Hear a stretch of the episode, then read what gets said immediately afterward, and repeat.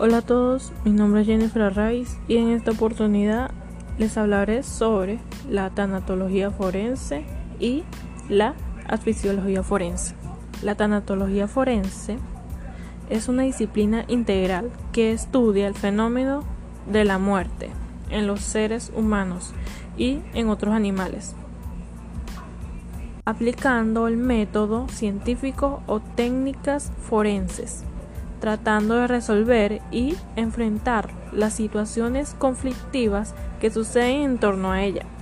desde distintos ámbitos del saber, como son la medicina, la psicología, la antropología física, la religión y el derecho. La tanatología forense es la parte de la medicina legal que estudia los fenómenos de la muerte y las modificaciones del cadáver desde el momento del deceso hasta la reducción esquelética de este, procurando además establecer la fecha, la causa y los medios empleados para ocasionar la muerte para fines judiciales. La importancia de esta rama de la medicina se basa en que la muerte constituye, antes que todo, la cesación de la existencia de la persona natural, originando así diversas situaciones jurídicas, como por ejemplo la generación y extinción de las obligaciones, el traspaso de la propiedad y el cambio del estado civil, entre otras.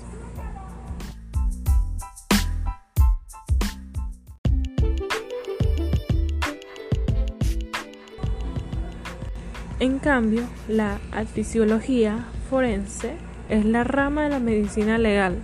que estudia las asfixias, entendiéndose como tales el colapso que se produce como consecuencia de la falta de oxígeno en los glóbulos rojos de la sangre. La asfixiología forense se clasifican en asfixia clínica y mecánica. Las primeras tienen que ver con estados patológicos o enfermedades cardíacas, respiratorias o hemáticas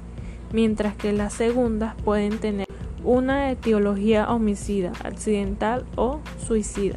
resultado de un impedimento mecánico a la penetración del aire en las vías respiratorias.